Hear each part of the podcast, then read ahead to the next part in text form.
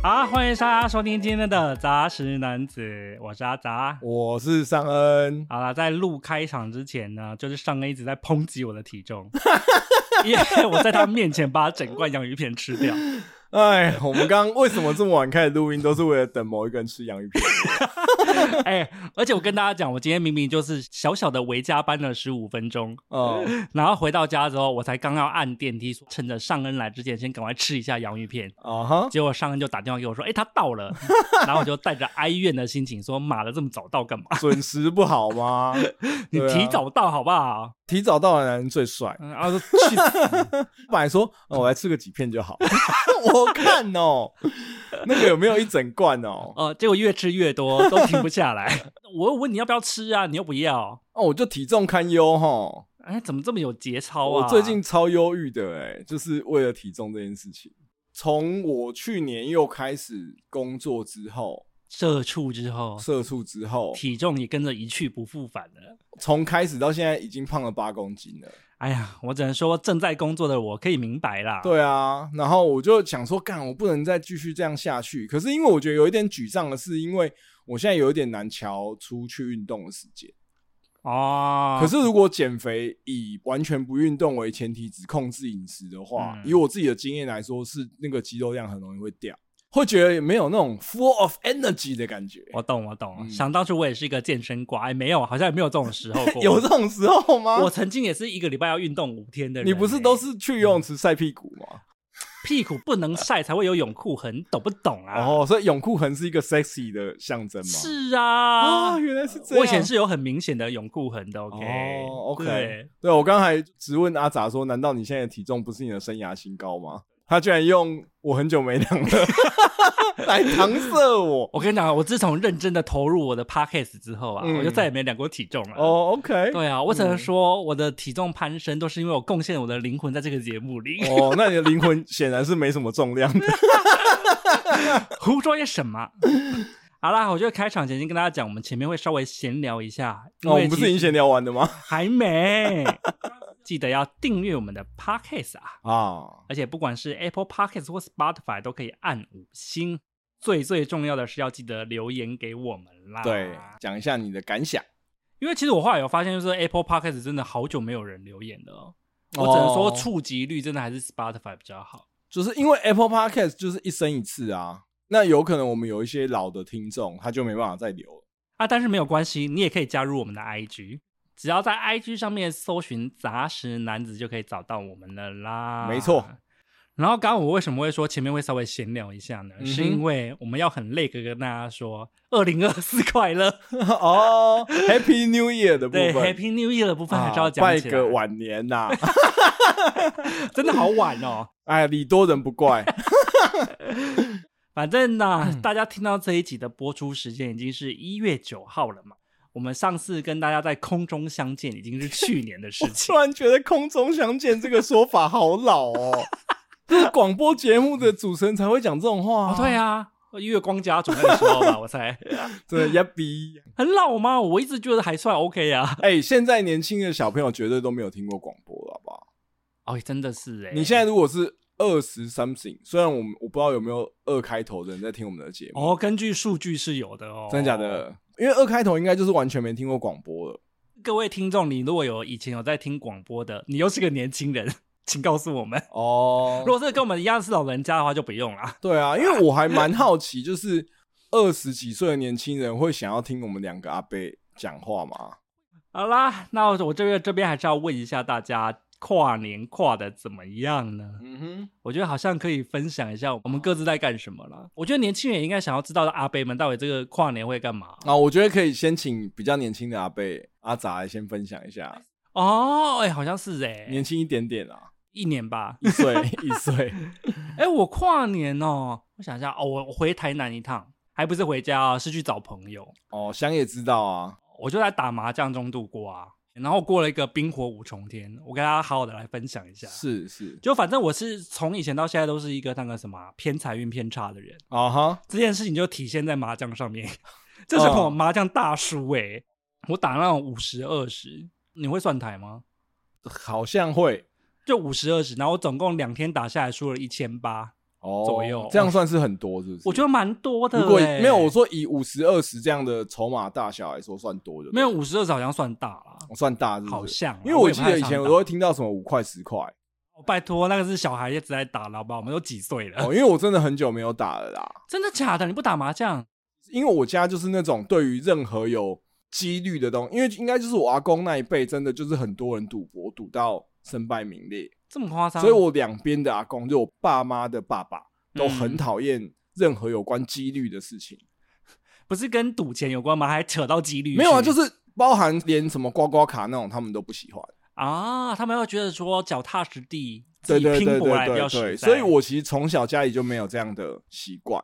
然后我是一直到大学认识的朋友，然后他们很喜欢打，啊，然后就对，教我，就是他有很多技术跟技巧，但是还是有几率问题啊，然后但也有基础，你知道那，但是他有很多技术，所以对，我其实就是一个很容易陷进去的人。所以你也不敢常然打。后那个上瘾只是真的很想要研究清楚，想要变厉害的那种心情，啊所以我有一阵子超级认真在研究。那你有变得比较强吗？应该说，在新手里面算比较会，就哦，你是有入门的那种感觉。哦，那我从那种完全新手到入门，其实蛮快的。但我后来其实蛮快就意识到说，干我不行，我如果这样打，我一定会不要赌钱就好啦。虽然很多人应该都是不赌不行啦，就是我有点像是说，我如果把这个技能练起来了，我就会觉得说这是一个我可以谋生赚， 没有到谋生啦， 但是就是我可以从这里面获取一些利益的手段。天呐，伤好工地哟、没有，我就觉得说啊，啊，都是移情而已，对，应该说我就会有点想打说啊，不然你今天去赚个外快啊之类的，好哦下的流、那种感觉。但是我很快就没有再打过了。我要讲的就是这个，嗯，就是你知道我衰是衰在，就是说我其实放枪也没放几次。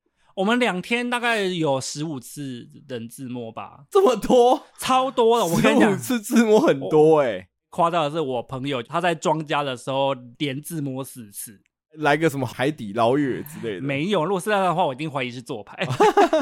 没哦有，你把不好的都留在去年了，还是你今年年初还有在打？一月哦我一一号还有在，月一号打的时候也是 输，所以我想啊 哎、表我示想你又带到今年了没有，所以我现在都告诉自己说，我的坏运都会留在兔年。 哦我现在只能求新年再来一次转机。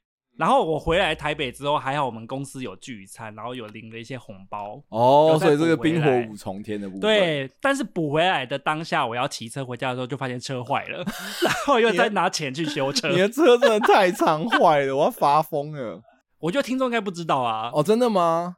阿杂就是一个我认识你到现在有没有？哦，快十年了哦。差不多。我真的是从认识他开始，他就一直在修他的破机车。 然后他很夸张，是他就是三不五时会打电话跟我说：“哎、我晚点到，因为我车坏掉，然后停在路真的边。”没有然后错或者说下班就说：“我今天要早点走，因为我要把我车推去修。我没有早点走，我只是准时走。啊就我觉得我要准时走，没办法加班，因为我要把我车推去修。有时候真的怀疑说，到底这个车是真有骑车，还是 他到底有没有这台 车？有？还是他只是一个很大的借口？如果说有懂机车的朋友，也麻烦告诉我。就是我的车常常没电，那你换了电瓶也没用吗？我哦换了电瓶，我也换了发电器，我连回充线都换了。不是，可是问题是，我就很想问啊，换这些东西的钱应该都够你去换一台二手机车了吧？加起来可能一两万有啦，绝对不止一两万，差不多包啦。含你的时间成本，哦，在这十年间，你花了多少血汗泪，还有推车的汗水没有，因为你每次修完的时候，你都会觉得说啊，他应该这次会 好了吧？哦。他每次就是一从那个机车厂离开的时候，又咣咣咣咣哦咣，声音很大，这你就觉得十八点就是啊，我是个全新的人了对，你就会觉得他要生龙活虎。下一秒发现其实没有，就是 没有，就是通常三天过后，他就觉得说，哎，他的声音越来越微弱，好像要没电了。 我觉得那个就是一个根本性的问题，我不知道为什么你不处理啊。买一台二手是有多少钱？也是几万块，好不好？ 拜托你连这种我都不讲你买了什么大物件的人， 没有，反正重点是啊，嗯哼我推车的行踪遍布整个大台北地区，对啊，在三重推过，新庄推过，没有有在的人信义区也推过有。的人是以跟店家借厕所来画他自己的台北地图，那我想你就是用推车来写下你在台北的足迹。哎、所以你下次各位听众有在台北市看到一个看起来有点帅气又可爱的男子在路边推车，然后有点胖那时候搞不好就瘦了， 哦可能就是阿杂吧。啊我想，OK OK，好，如果有听众家里是开这个修车行的，想要特别为阿杂这一台十年呃，不止哦，我认识他十年，所以这台车可能更久，超久了，超呃，久了二十年破车，做一个全身健 检的，这样，然后他告诉我到底发生了欢什迎么事 IG 私讯我们哈哦，。对啊，到底怎么办呢？阿杂就会把车推去你家的车行，我可以骑去好 不好？好啦，说完我的故事，那到底到底是干嘛就应该说有小孩的人，其实一般跨年就是在家啊、啊？开始 boring 了起来，也没有啊，就是我觉得这几年开始，真的有一种就是跨这个西元的年，跨西元的你，这个不要讲出来吗？请问一下， 没有，就是跨年也有一种过年的感觉，啊，就不像小时候就觉得过年就一定是农历春节。那我觉得最近这几年开始有一种跨年，其实也像是过年的感觉，所以会觉得全家人要聚在一起。因为有家庭的关系吧？对对对，那我也会回我爸妈家啊、我觉得今年最特别的是，因为我小孩开始比较大了之后，他们开始会认识歌手了，所以这是我第一次跟他们一起看这个跨年演唱会，可是他们认识吗？这些很线上的哎、欸，认识一些啊。所以于是我今年就很认真的看了各台的这个跨年演唱哦表会演。对，然后我们是从烟火开始看的，但你看到很少啊。不是啊？问题是就是我前我们前面就在家里进行一个 hang out 的部分，一起看完烟火之后，开始看各台的演唱会这样子。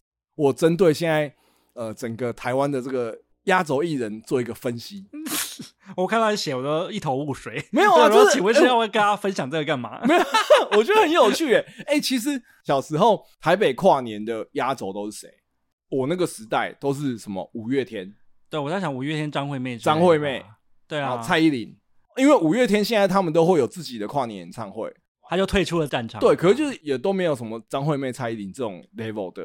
台北放完烟火之后出来是告五人，我吓傻了欸、我觉得你太小看他们，他们也是最近蛮行的啊。因为我没有不喜欢告五人，啊对我没有不喜欢告五人，我只是在想哈，他们有大牌到需要压轴吗？我觉得你真的很失礼耶、 最嗨新年城诶、这大家应该都知道吧？ 就跟新北耶诞城是一样的，啊就是你会觉得台北是一个指标吧。然后我就转台了，因为然后我呢因为我小孩就说他不认识啊，然后我也觉得这个曲风他啊不喜欢，那我说那我们找找看有什么别台，哦，现在要推锅给小孩就对了，然后就我就转到台东，他大打一个怀旧风，什么东西？哎、大打怀旧风怎么样？他压轴在陈绮贞， 靠背，让我们来看一个文青少年，文青 少妇文青少 妇，她还没有结婚哦文青文青大龄女子哦，。文青大龄女子。哦好我觉得我们今天得罪很多艺人，这应该是你要背的 锅。然后结果我转过去的时候，他刚好在唱《我的十八岁》，哇，真的假的？那反正那句歌词就是一直唱《我的十八岁》，哎我的， 我想说过了三 十年，因为我小孩也看不懂，太文青了，然后我又转台。而且这些都不是他的年代，他怎么会看得懂？哎、呀，终于他有认识的了高雄的九一一，然后我儿子就很开心，我们就在家进行那个 KTV 劲歌热舞这样子。他会唱九一一的歌，会啊，九太超龄了吧？有九一一有很多歌是幼稚园的带动跳神曲、哎，真的假的？比如说什么 local 的，哦哦，我知道哎、我那 Local 天才啊第一次听到，所以我其实一直误会就是幼稚园这个年纪该听的歌哎、我一直以为他们还在听什么 should be do do do do，不是，不是 那那个 Baby Shark 只有大概两岁，学龄前会喜欢听，啊，所以这个是年纪已经不听了吗？他，们已经不听，他们都开始听流行歌曲，所以我现在如果播这个歌给人，会被他们嫌幼稚吗？会，他们都要听流行歌曲。对，就像我之前跟你分享那种抖音的什么恐龙扛狼那种， 我后来发现台南是请五间琴、欸，哎、我们今天请在年轻人当中很红，你跟维卡塞里哎，没有，我我我很喜欢娄俊硕，因为我觉得娄俊硕长得帅，他真的饶舌底蛮好的，是啦，而且应该他又是会写，流行歌，他那个哦那个 colorful 多好听啊，colorful，对不对？好听，没有，我觉得我要帮他们说说话，我觉得嗯现在已经是分众的时代了，所以已经比较不会像我们以前那种有一个大牌全台湾的人都知道的人了。喜欢那吗？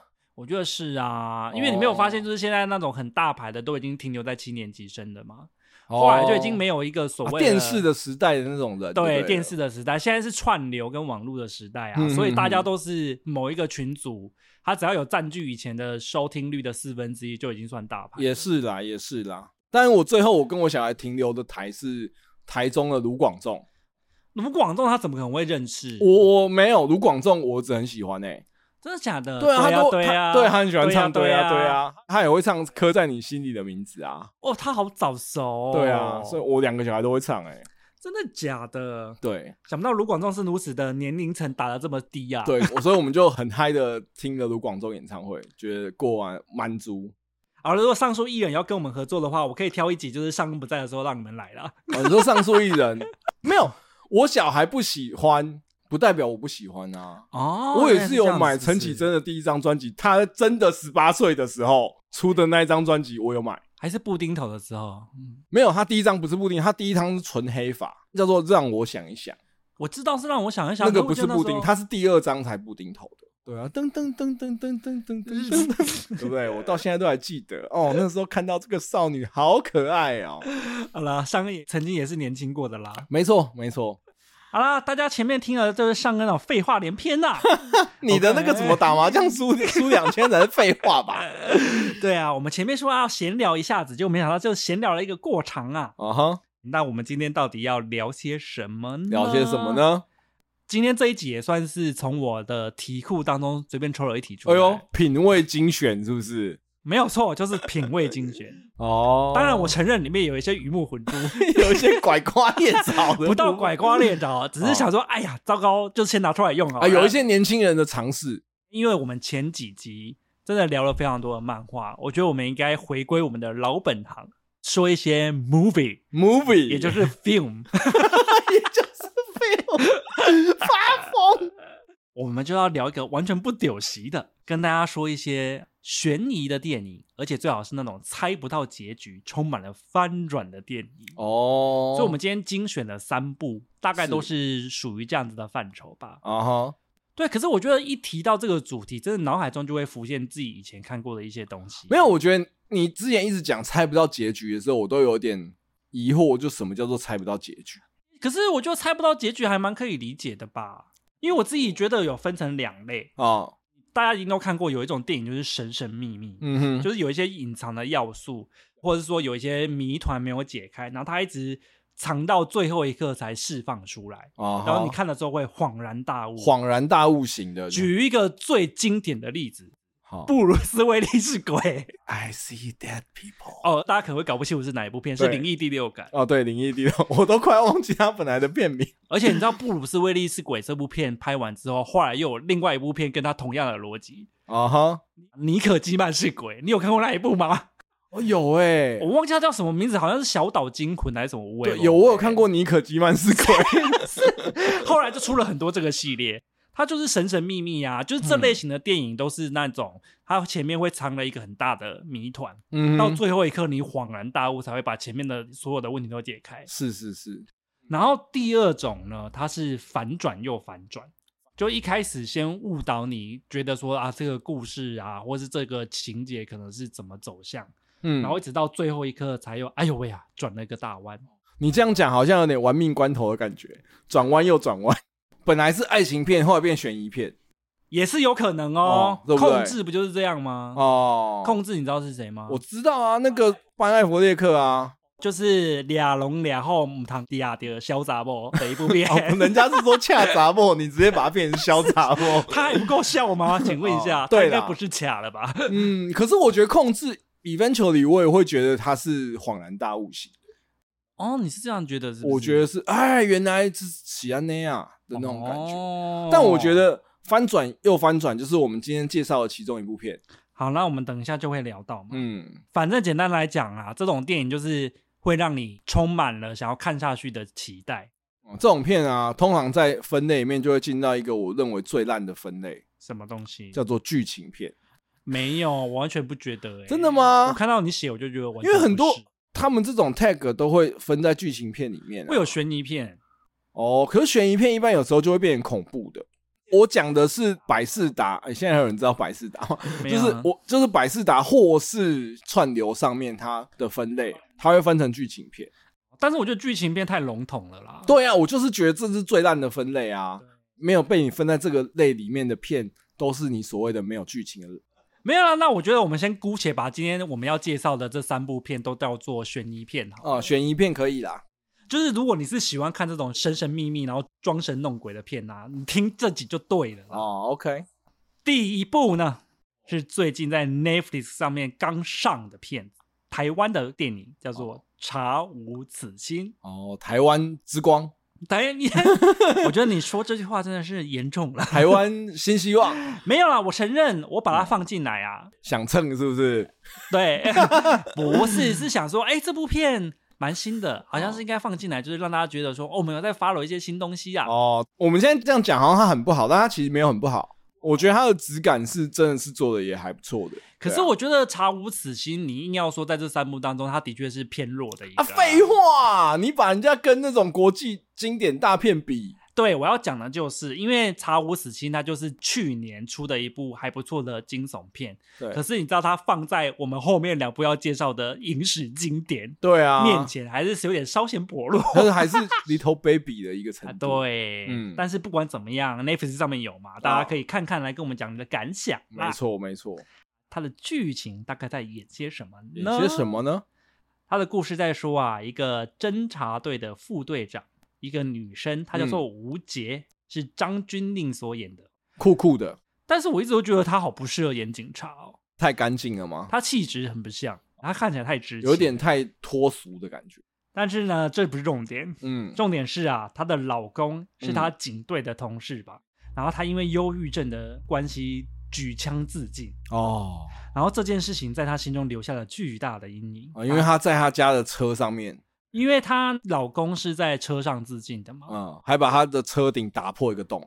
但是事发已经过了一年，她就一直没有走出来，她还是会睡在就是丈夫自杀的车上，而且她也有轻生的念头。有点像是说，她觉得她当警察的时候太忙了，那她她没有真正去体会她老公忧郁症的痛苦。所以她有点自责啦。，对，然后她也想要知道说，她当时为什么会那么辛苦，所以就睡车上，然后去感受那个能量。你体会的好多。哦我觉得一定是这样啊，就是她不能让自己太舒服。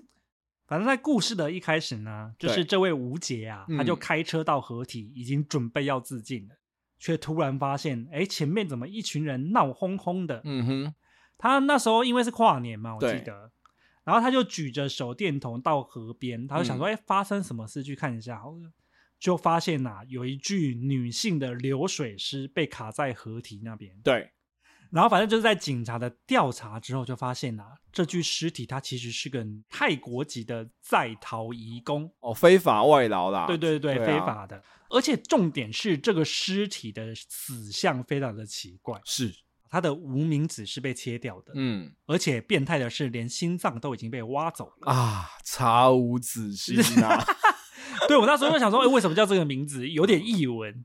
而且你知道他在验尸的那个法医哦，他嗯可是很有学问的。哦，他就说，这个死法感觉起来有一些含义，因为以前的人们是相信左手的无名指的血液会流向心脏，嗯哼，而且他还赋予了这个静脉一个很浪漫的名字，在拉丁语当中叫做爱情静脉。爱情经脉，电影里面就有讲啊，嗯为什么结婚的时候会把婚戒套在无名指上面，哦，就是一种对彼此相爱决心的证明。哦，对，嗯所以那个凶手既切了你的无名指，又挖了你的心，这不得了！我跟你讲，电影看的够多，你就知道了、嗯哦，这就是个连环凶杀案的起手式啦。但我当下其实听到“爱情静脉”这个四个字的时候啊，怎么样？我是觉得有点尬，违尬是不是？就是我觉得太文艺哦了，而且那个法医其实演的很好，那个法医是那个啊，屈宋 中恒、宋少卿钮承泽， 是宋少卿，好不好？哦请你我放们到底尊重怎么分得清楚这三个人长相的差异呢？反正就是这个起手式啊，就是一个连环凶杀案嘛。是是。是，所以呢，这个带着伤的吴杰副队长，嗯因为他是一个心理受伤的人嘛，嗯，他就展开了这个跟爱情好像有一点点关系的凶杀案啦。哦，OK，嗯，在看的时候，我觉得他有蛮多欧美犯罪电影的既视感。有啊，很明显啊。哦，你也有这么觉得是不是？哎我要讲，因为刚刚剧情介绍其实没有讲到，对就是跟吴杰搭配的，就是一个菜鸟刑警，啊，对对对对是警大第一名。每次他们的长官一看到他，就说：“哎、警大第一名。”怎么讲？就是要呛他吗？但是也是拱他那种感觉。对，对一开始的设定是吴杰，因为他在车上自己也想要自杀，对他被他的长官发现了。对对对，他就说，那他要掉队，他不要再跟本来的呃长官一队，他要远离这个人事物。他长官说什么？嗯我现在人手就是不够，要不就是你办，啊要不我就是给这个菜鸡办。这个时候你想要什么？不就火线追妻令吗？没错， 你要退休不准，对你要掉队我也不准，我他妈人手就是不够。那时候马上怎么样？张钧甯讲什么？他还没有 ready for this 啊啊！ 你有没有觉得张钧甯的脸上浮现了摩根费里曼的老人斑？我觉得没有吧，你想太多了。而且他在那个后面有一段电影，他有拍，就是说他坐在车上跟凶手对话，对那边也很像《火线追妻令》。对啊，超像。可是我自己觉得《查无此心》它还算是好看，只是我觉对得唯一让我真的后面很出戏的原因，是因为我觉得那个凶手真的出来的时候，我就觉得他的凶杀动机有点太勉强了。哦，是不知道是不是因为我们看欧美的犯罪影集的时候，我们都会觉得这种东西是发生在国外，对然后国外会有很多那种很变态的杀人魔，我们嗯觉得很合理。对然后你就会觉得说，套在台湾的社会，那个凶手杀人的动机，你都会觉得说啊，太牵强了吧？呃，我倒不会以台湾的治安去看这件事情啊。哦，我觉得第一点就是议题的复杂程度。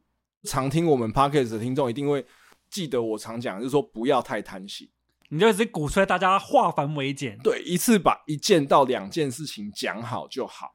那你看，我们刚刚前面讲了嘛，她有爱情的议题，就是说她跟她老公之对，间的关系嘛，再有精神病这种忧郁症的问题，然后再来是什么失联移工的议题。我刚刚讲的这些都是子议题哦，因为最主线叫做悬疑凶杀嘛，对，他要处理的东西非常非常多。然后我会觉得硬把这些事情兜在一起，就是看起来设定的很认真，巧思很多。坦白说，就是有一点拼凑感。哦，对，啊我觉得这件事有一情些啦，它会反映到什么事情上、欸？哎，反映到演员的表现上面。怎么说因为我觉得这部戏里面，其实所有的演员都让我刮目相看都演的不错啊，其实哦。，主角是张钧甯嘛，对对不对？啊我们刚刚讲法医是这个屈中恒少少心要公规感， 啊，宋少卿，嗯对不对？然后警察队的队长，我们的维明哥维明哥， 啊哎，陈维明哥演的很好，哎陈维明，啊，演得很好啊，对不对对？再来是第一男主角终于要出现，叫谁？阮经天，今非昔比了，跟那个 manga 的七头跟那不一样。没有他在漫感演的就还算 OK 的，哦，当然是比那个这个穷人版马景涛这个穷人版马景涛谁啦啊 赵又廷，他还哭的比马景涛差很多，对不对？就是穷人版马景涛。嗯，好吧，没有，我一直都觉得阮经天的演技还算 OK，啊对啦，就是说，我觉得阮经天又有一点这个什么熟男魅力吧，啊，啊，对演的不错。对对然后再来又有什么镀金的四零薛士林，MC 四零， 结果嘞，结果 哎，薛世明很会演，对他们都演的很。很好啊。可是我不知道为什么，我就觉得看起来有一点尬。可是我就觉得是剧情的关系啊。，对，所以我说这就是剧情的问题，因为他太贪心，然后他太拼拼凑凑，所以我觉得很破碎。你不不能讲很破碎，我收回，我觉得有一点破碎。没有，我觉得还有一个原因是因为杀人凶杀案这条线，他是想要用情感受伤的人会干出很可怕的事情。可是因为就像你说的啊、他包了太多东西，，对，所以他没有把所有的环节都扣在这条线。因为你看他的名字取的“查无死心”，你嗯就会看得出来，他其实很用心的想要把挖心凶杀案跟爱情受得伤这件事情绑在一起。哦，啊，那个凶手出来，然后是那个原因，我个人不太能够接受，我觉得有点太瞎了。，哦对，有一点牵强。要不然当初刚在院线上的时候，我其实蛮想看的。嗯哼哼，对，我就还蛮好奇它会是一部什么样的作品。对，但我觉得我们讲的好像没有很推。坦白说，我还是会觉得说，其实整部片的质感不错，还是蛮好看的啊。我对，觉得质还感蛮好不错。看就的是啊我有点惭愧，因为我很久没有看台片。哦，你是不是要检讨一下你自己？好，我检讨。因为说实话，我要夸《查无此心》的有一点是在于，我觉得它的尺度都有做到位啦。嗯哼哼哼，因为其实你知道，我们以前看那种什么台湾的一些凶杀的电影，它很少敢就是，例如说拍到就是说什么解剖啊，或者说真的有心脏啊、哦什么这些对出伤现口这些东西，对，可是问题是像我们近年来看，像是模仿犯也好，嗯或者说查无死心也好。嗯，他们都有把那种连续杀人案那种很凶残的画面，它其实该曝光的都会曝光。对。虽然说我自己心里会觉得模仿犯那时候带给我的震撼还是比较大，你提到模仿犯，我觉得就是一个很好的例子，就是嗯它的主题跟它的剧情是有扣住的。哦，对，人在现代社会下面对于目光的病态渴求嘛，哦哦，所以他的凶手拍我对，拍 我，邪志哥的经典名言对。所以整个犯案过程跟整个主题是扣在一起的，嗯可是查无此心，你就会觉得说啊，有一点硬扣，对啊，对啊，可看呐、反正 Netflix 有上，但是就是对少了一点 g a m 逼的感觉。像是那种你把所有好吃的单品都点在一起，但是它不会是一个真的很棒的套餐的这种感觉。嗯，OK OK 啦，嫌弃它是简餐店就对了啦。不是不是不是，就是我点的龙虾， 啊，然后我又点了和牛，都是很好的大菜啊，啊，最后吃起来觉得那个违和感那么强。好啦，那我觉得我们用一个最肤浅的方式帮他做结，满分十分，你给几分？天哪，要给这种我来问问看你啊，综合评论，请你好好的哦说，你哦给他几分？增加了这个台片加权，不要台变加权。我我个人一定会给台我湾。们我不对于行哎台湾价值的这个除值 是很重视的。这个七分那请问没有加权 的？没有加权五分，你看你，那你给的还算 OK 啊？五分已经是不及格了呢。真的吗？因为我我也差不多给六分了耶。那你有台片加权吗？没有啊，我就是大概六分。但是我说实话，我觉得他把摆在今天这个议题真的很吃亏啦，哦因为另外两部真的很强哎、哦，对啊，对大家等啊下。听到我们介绍另外两部，你就会说，哎呀，真的是他而们。且我们要嗯最残酷的是什么？我们这个打分环节会延续下去。今天这三部，我是第一部是先看那个《查无此心》，对，因为后面两部其实我很久以前就看过了。好好好。然后你这个看完《查无此心》，然后再重新看后面两部，你就说哇，后面两部我觉得你这样就真的很，我觉得你这样真的不太公平，就是有点像是你把告五人拿去跟什么 YouTube 是，我觉得你们俩的没有 礼貌。啊 Queens，然后我们今天选了三首歌，一首是告五人，一首是 YouTube，一首是 Queens 啊，啊，我们来评评看，请给分。不是，好吧？我就你们举 我告五会人，披星 戴你很失礼 耶。好，我们赶快跳过这个环节。第二部就是真的是电影史上有写下一笔吗？哎、我觉得他真的超级恐怖的、欸，我真的看的我很紧绷，真的吗？他那哦但我个蛮整个爱的抑耶郁。感很强好啦，现在揭开啦，到底是哪一部？隔离岛啦。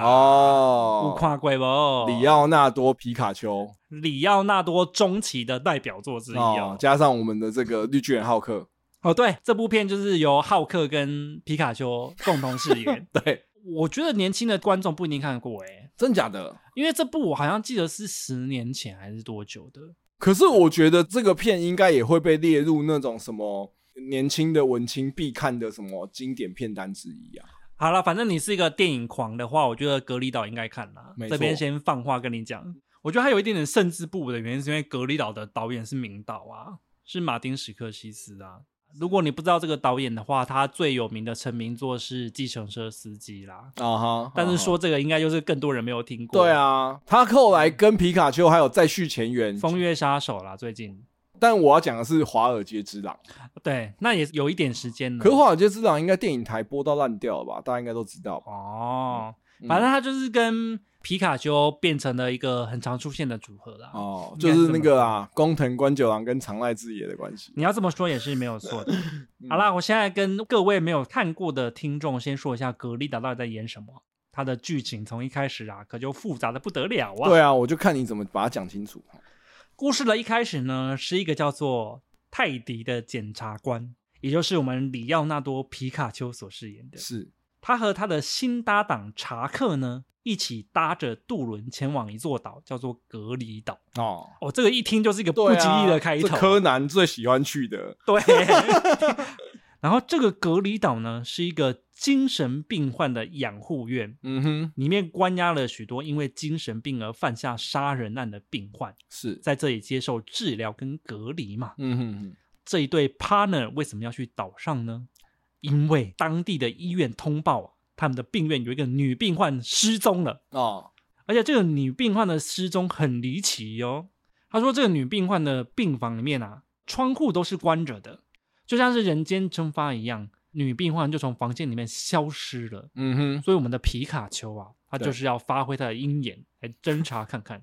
对，倒在一起花钱生命来， 皮卡丘有鹰眼嘛？皮卡丘不是十嗯万伏特？你不要在乎这些譬喻。 这边啊，也要揭开我们的男主角 Teddy，他来这个隔离岛，当然不只为了办案，还有另外的目的的。嗯哼，他之所以会自愿前来这个岛上啊，嗯也是因为他想要解开另外一个谜团，就是他一直耳闻这个岛其实是有在做人体实验。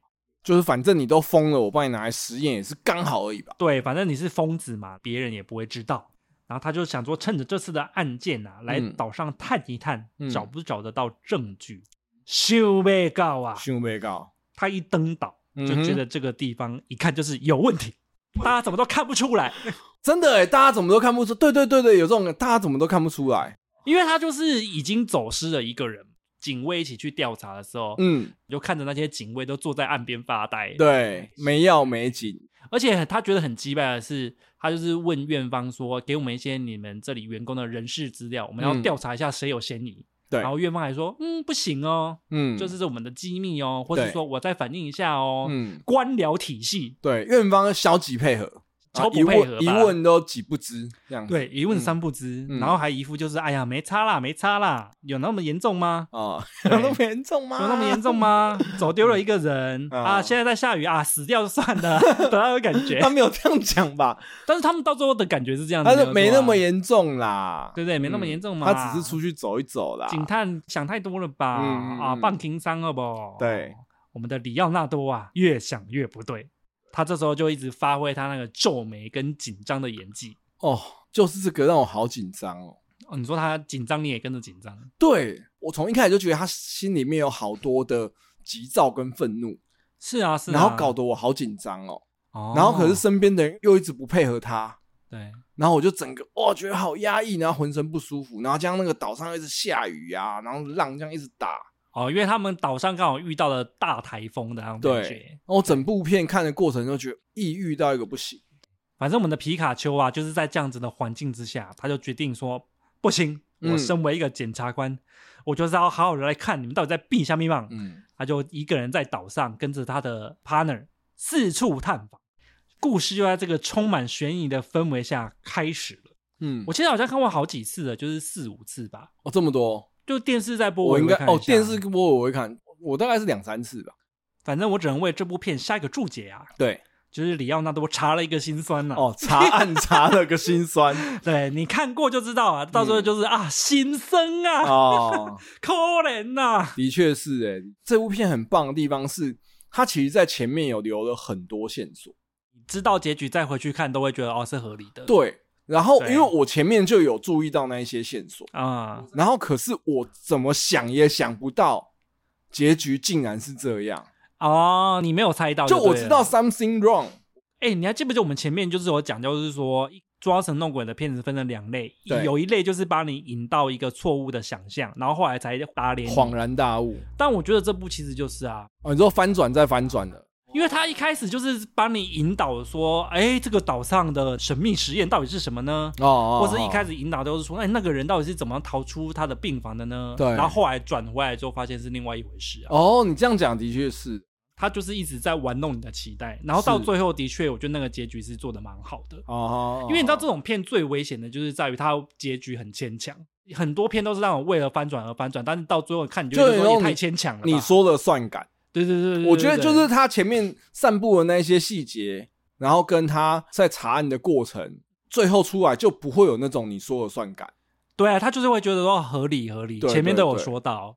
哎，里奥纳多在这部片当中有留下一句经典台词哦，嗯嗯你想要以好人的身份死去，还是以坏人的身份活着？我很喜欢格里岛的原因，就是因为他是用这句话嗯当做整个故事的结束。我自己看完的时候，我觉得它是一部蛮灰凉的电影啦，但我蛮爱的，嗯，他本本来就是一定是灰凉的电影，没有错啊。他因为那丑个剧情不太可能开心得起来。对 啊，喜被华裔给怼。你知道这我为什么会想要提这个问题，是因为我就是觉得这个好像跟你的人生观是抵触的。因为像我比较可以理解这件事情，很多事情你就是没有办法面对我其实还是属于一个比较积极正面、想要活着的人嘛。啊，所以活着是你的最终目的。那所以活着就是需要面对嘛。你把活着这件事情放在比较前面啊。哦对啊，啊，那里奥纳多就是把感受良好这件事情放在比较前面。那因为它是电影嘛，所以他可以说我感受走前面啊，我我嘻嘻嘻啊啊。没有，我觉得很多人都是感受走前面，不是只有电影。可他们并不会真正的死去啊。哦，所以当你没有身体真正的死去，你只是所谓宣称心灵死去的时候，某一天他那些东西都还是会从死灰复燃，对啊，像凤凰一样，嗯，从这个记忆的左边口袋又再度的右边口袋不行吗？ 对。我不知道为什么我一直想要唱那个李圣杰那个歌，什么什么啊，什么最后的疼爱是手放开，好烂哦！为什么会突然想到这首？我不知道为什么就是什么桌边口袋，收进胸前左边口袋。哦对啊你不是说你的音乐素养很好 吗？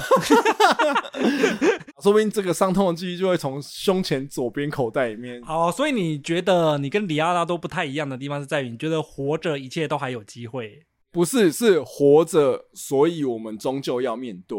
我这个人又是属于早面对晚面对，不如就先面对再说。好啦，那我觉得还是要进行比较残酷的环节。哈，请问你给他几分？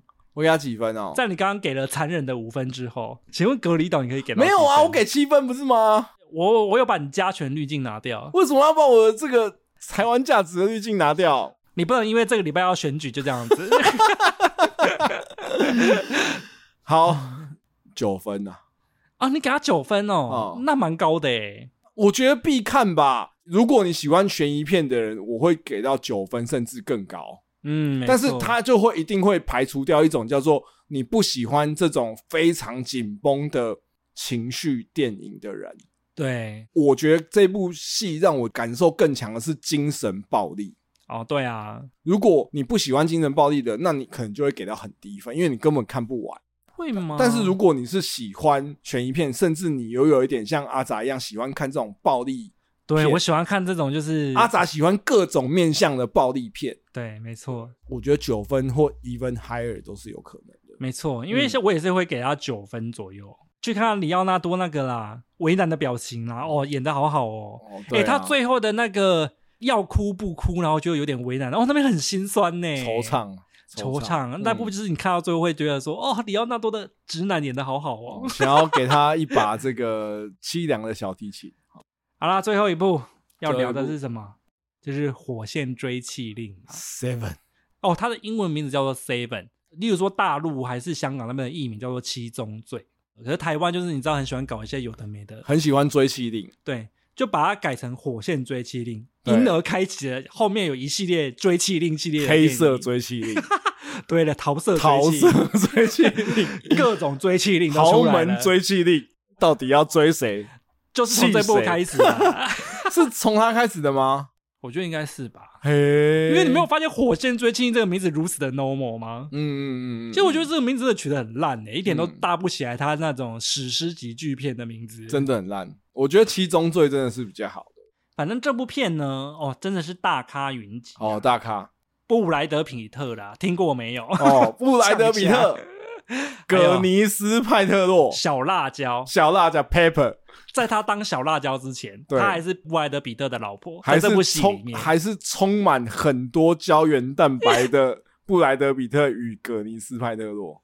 圣诞夜的时候，我就我老婆突然间不知道为什么 Netflix 推荐她，就看了《麻雀变凤凰》，就看了充满了胶原蛋白的那个，茱莉亚·罗伯兹哦。对啊，还有充满了胶原蛋白的理查 基尔，哎呀，理查基尔应该真的有差。对，啊，然后我就觉得布莱德比特跟葛尼斯派特洛跟他们现在真的也差很多哎、 欸，他就差了二十几年了啊，哎、你真的很没礼貌哎、可是我不得不说，我觉得布莱德比特在《火线追妻》里面的颜值是那时候是顶天的。他是在《火线追妻令》之后奠定他的地位吧？我觉可是得我印象中，《火线追星》应该是对他的演技肯定，而不是颜值肯定吧？但但是他在里面颜值也很高啊，哦，我个人最喜欢，我认为他最帅的是特洛伊瞒天嘛过海。哦，瞒天过海也差不多啊。好了，除了这两个之外哦，还有别人好啊吗？谁？张钧甯。啊？这哦，黑人版的啦。哦，我知道，在整出戏里面跟现在差最少的人，哦，摩根费里曼。对， 其实差不了。我就想说奇，怪，是不是都没有变啊？有啦，就是身体没有那么硬朗啦。然后头发好像有白了一点嘛。对对啊对对对对，对，但是此外好像差不多。 我只能说摩根费里曼驻颜有术。呃，驻颜有术，对对 没哎，错。除了摩根费里曼，还有一个大咖到不行，你想不起来对不对？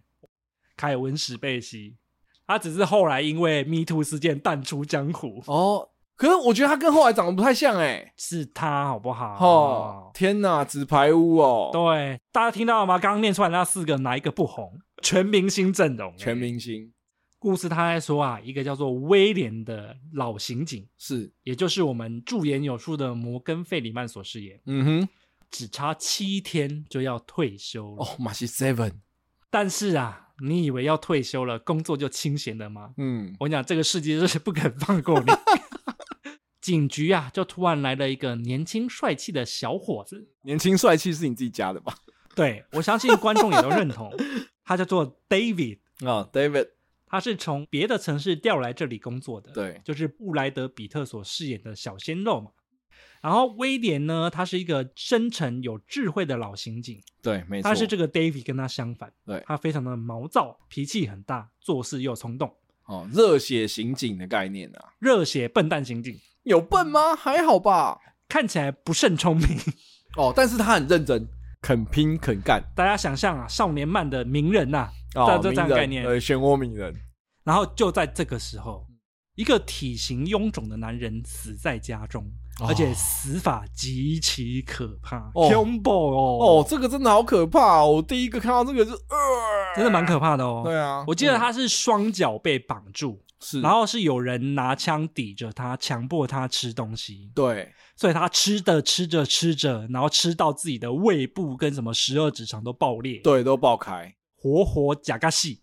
刚阿杂轻描淡写的讲体型臃肿，哇靠，那个应该是什么两百五十公斤之类的吧？就是那种电视里面说他没办法出家门的那种的，都只对。能叫外送或什么之类的。然后他因为就是吃坐在那边一直吃，然后又死去多死，全身布满了青筋，，对，很可怕。很可怕。而且你知道吗？为了这一次 podcast，我还去重看。哦，你要跟他讲一下你的小发现了，是不是？，对，然后我发现，因为我以前是看电视的，有一些很恐怖的画面会被剪掉。然后这一次我就被强迫的看了胖哥他的蛋蛋，哦、就是因为他死掉了嘛，所以他躺在解剖台上面的时候是全裸，对，全裸，哇、那个是惊悚的，所以你就是看着他的下体，不能对自己。那种不能自己，应该是傻眼的不能自己。上根就是你知道昨天在跟我讲的时候，就说他，你知道他的睾丸有多大吗？ 对啊，我就我就想说，你怎么会把重点放在那个不是呃尸因体的为睾我丸？真的不记得他这个里面会有这个画面，我也知道这是艺术，但是我没有 expect 我会看到这个艺术。对我第一次看到的时候，我也是，哦，原来有这 个啊！对啊啊，反正第一个尸体呢，就贡献了他的凄惨死法以及他的蛋蛋嘛。嗯对，但是事情啊，可还没有完呢、没有这么简单。一具尸体就可以构成一部片的吗？当然是不可能的。对，这个时候那个就出现了最经典的，他的主管就跟他讲说：“你不能退休，你如果退休的话，我就要叫布莱德比特单干这个案子。没有，因为我记得那时候摩根费里曼就有跟主管讲说，我觉得这个案子我不能接，哦”因为这个案子很明显的凶手没有凶杀意图，好像就是个连环杀人案，是很难抓到，是哦所以对我对不想要接，然后也不适合那个菜鸟。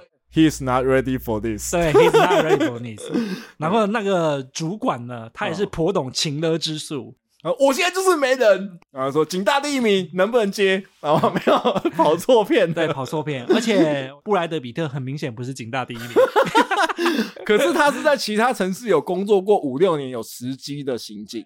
好啦，反正在胖哥结束之后呢，第二天有一个尸体，他又出现了。嗯这次呢是一个律师，算是充满了争议的律师。嗯，他常常帮一些犯人脱罪，啊他死在自己的办公室里，哦是而且是他的死法也不简单呢、哦不简单哦。哦，我只能说这部片不断变换各种华丽的死法。那个律师的前面摆了一个天平，嗯，然后那个律师被人强迫说要割下自己肚子旁边的肉，腰内肉。对，摆在天平上，好像是要达到某个平衡之后才会放他走。是是是，对你如果对文学有点熟悉的话，你就会听得出来，它是致敬一部莎士比亚的经典，就是《威尼斯商人》嘛。哦，是这样哦。原来你不知道？我不知道，你看，你好没有文化啊 我跟 Shakespeare 真的不太熟啊。 啊！而且这两个凶杀案啊，他们可是有共通点的，嗯，就是凶手都在现场留下了单子，想要秀秀自己的英文实力。 他本来就是讲英文，好吧？对，如秀果是秀我自己的书袋啦，啊，对，烙书袋啦，对啊让你们知道说我可不是一个什么普通的杀人魔，哦，我是高智慧杀人魔。对，I want play again，他在第一个的胖哥现场呢，就留下了暴食。哦，这个字 g l a t o n y 啊哦刚刚才查的，啊刚刚才查的我以为是写 hungry 之类的。 哦，不是哦，哦，对他写了一个很难的单字。啊对，但是第一个本来没有找到字，因为字是藏在冰箱后面，对对对对对。对，但是第二个呢，律什么师律师啊，嗯，他就大拉了在地上写了 greedy 贪哦婪，贪婪，威廉书注册这么多，他一看就知道说，哎呀，这不就是七宗罪里面的两宗罪吗？凶手是把七个罪名套在这些人身上，对，他觉得自己在替天行道啦。对，就他觉得那个胖哥就是犯了暴食，吃太多才会变那么胖。他觉得那个律师啊，就是太贪婪才会去帮那些坏人做辩护。哦， 既然有七个罪嗯，怎么可能马上就结束呢？威廉心里一定在想说，我明明就要退休了，真是 God damn it！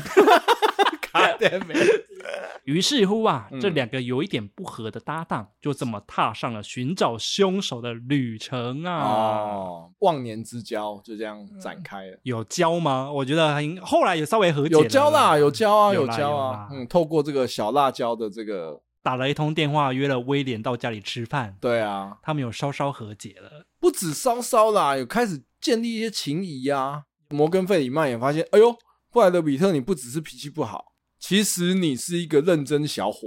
啊，从这边看得出来是不是？ 摩根费里曼就是开始发现这个七宗罪之后，他就去图书馆查了很多书啊。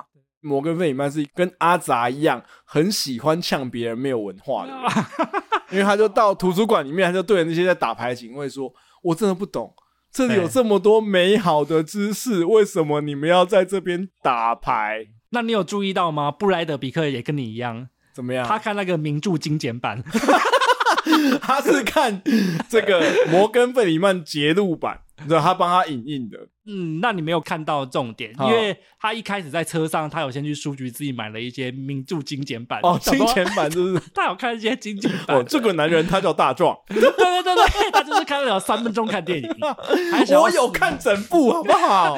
他也想要三分钟看《但丁神 曲》吧。哈哈对对对对对所以摩根费里曼查了很多书啦、对啊，然后后来那天晚上，他就发现说：“哎呦，其实布莱德比特也是真的有去研究七宗罪。虽然说他看的是三分钟看《丹丁神 曲》，但是摩根费里曼影印给他的那些东西，他都有看啊。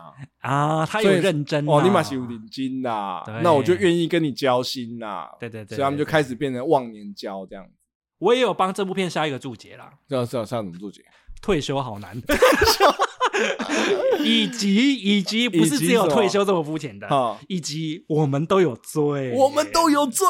对，啊哎、这部片它的把议题包的很好、哎，说实话，我们都有追这个议题，听起来好像很笼统，可是嗯它这部片真的透过这次的连环凶杀案，把嗯这件事情包进去，是，我觉得这没个错很厉害。因为你刚刚讲说结局想不到翻转再翻转的，对我就会把这个列为其中一个说。因为正常的结局应该是到找到凶手为止，哦，对，但是找到凶手之后，他们还有其他的故事。我觉得这边也可以跟大家简单讲一下，嗯，嗯，就是你刚刚听我们的介绍，你会以为就是说这个故事可能是会结束在他们找到凶手，对，这个故事优秀的地方就是在于，令人震惊的故事是发生在找到凶手之后。对。如果他今天是找到凶手就结束，我们就不会说他结局想不到嘛。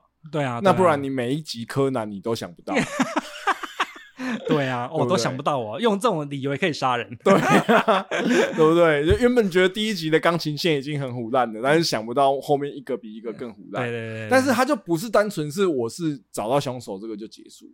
我会觉得这一部片就是所谓的这种布道型犯罪的电影里面，算是就是很成功的。那我就要定义一下你刚刚所所谓的布道型，就是对有一类的骗子，就是你可以感觉出来，凶手不是普通的杀人魔，他要传达一个概念，他想要告诉这个世人一些道理布道型的最好的第一个，当然我们就会讲到黑暗骑士嘛，啊。对啊，就对是啊小，对丑啊嘛，像小丑可能是想要告诉大家，就是说 chaos is 对 good， 对，chaos is good，嗯，我现在最确定就是告诉大家说，大家都有罪。嗯你以为我是？是变态？你们对错了，对大家都是变态。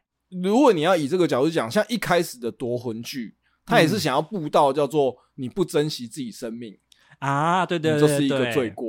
哦对对那对我觉得第一集这个这个概念我是吃的啦，就是铺的很好到。到到后来就越来越冲啊小这样子。所以我觉得这种布道型很重要，就是你那个理念要够强烈，然后要一致性，而且你要是真的把这个概念有圆回来啊，对，要圆回来。对。然后我觉得七宗罪在这里面真的是首屈一指。嗯，翘楚啦，翘楚啦。我们刚刚前面也有讲到模仿犯嘛，但我们对不是说都要贬低国片，但这种拍我这个，就是我觉得拍就我，我觉得拍我就是我心里就是嗯还行，对不对？还行而已。呃可以。那我可们以前面，讲到查无死心，就是嗯有点薄弱然后既然提到七宗罪，还是要提一下他的导演叫做大卫芬奇嘛。哦哦，明导啦，也是明导啦。没有啊，就是大卫芬奇跟布莱德比特，就是马丁史克西斯跟皮卡丘啊。火线追气令应该是大卫芬奇跟布莱德比特的初恋嘛？结缘之作啦。那他们再来有什么文青必看片《斗阵俱乐部》哦，也是我超爱的。你现在喜欢斗争俱乐部？我喜欢《斗争俱乐部》啊，啊，我觉得斗争俱乐部的 ending 很好。哦，斗争俱乐部那个布莱德比特穿着浴袍，露出那个马甲线，在厨房里面穿梭，哦、哦，上恩都心动了。真的怦然心动啊！乱倒嘞，我以为你是最后三十秒出现的老二画面。不是不是 不是，就是我觉得他中段的时候，他们两个就是算是在那个破旧大楼里面那一段，我觉得我非常喜我欢。没有想到你会喜欢这么反社会的一部片诶、欸就是说，虽然大家看起来一直觉得我是一个正面、积极、阳光的人，但是嗯坦白说，有时候其实也是不得不 fitting 在这个社会框架里面。 你觉得你犯的是什么罪？暴食吗？我没有吃很多、啊， 这才是最可怕的罪，叫做我的吸收比别人好。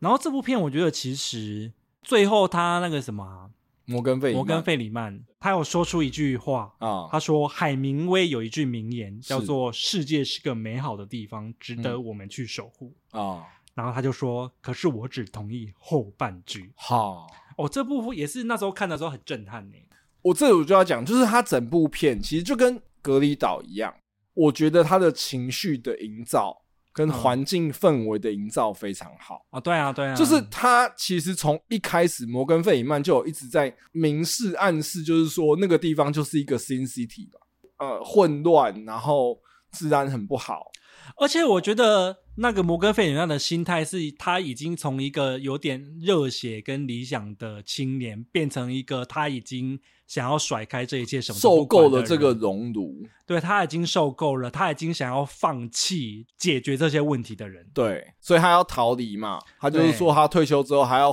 去乡下照顾他的农场跟他的房子之类的。我觉得他在退休之前其实是一个心死的状态。啊，很有趣的是，他在解决这个连续的杀人案之后啊，嗯他最后选择了，他还想要再努力看看。嗯嗯嗯，对，嗯所以他最后才会说了这句话、啊。是他觉得这个世界不是美好的地方，可是嗯他还是想要努力去守护。因为他之前就有一直问布莱德比特说：“你为什么想要调过来嘛？对啊，就是为什么想要调过来这个鸟地方啊？”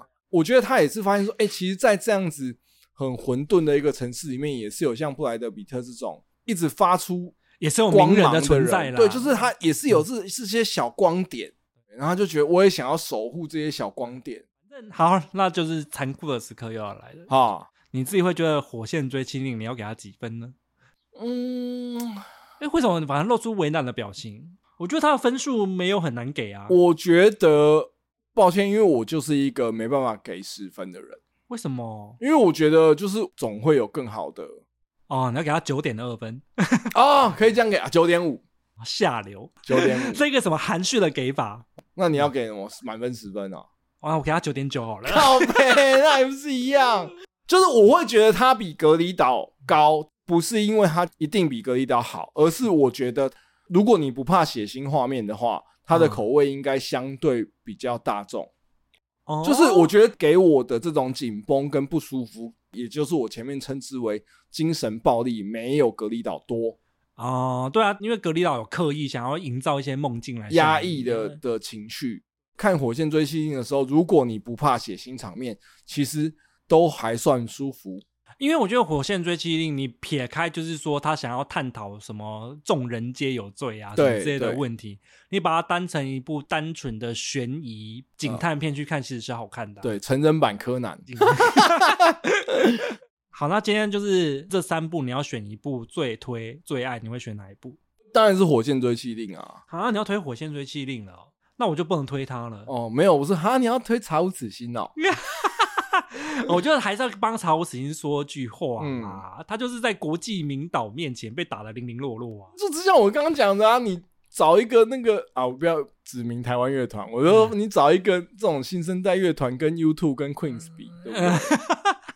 OK，嗯，好了，那我可以改推一下《隔离岛》了。哦我觉得这两部其实我都算是反蛮反爱正就是的必看啊。好了对啊好了，，不知不觉间呐、也录了好久好久了。好久，哦好了，我们今天算是比较偏向瞎聊的性质啦，我只能这么说，哦轻也松聊不。会吧？也是干货满满啊呐。那节目的最后呢，我们嗯当然要来分享一下各位听众的留言啦。是的，第一位呢是留在 Apple Podcast 的，对，他就留说我们的节目赞赞，因为他是最近刚听到我们节目的，觉得很不错。哦，感恩祈福， Apple Podcast 好像真的是留言的比较少一点点，对啊，所以以如果说你是用 Apple Podcast 听的话，记得要多留言呐、哦，不要错过你一生一世的机会哈。没有错啊。嗯嗯这个第二个我真的要好好的认真来念它。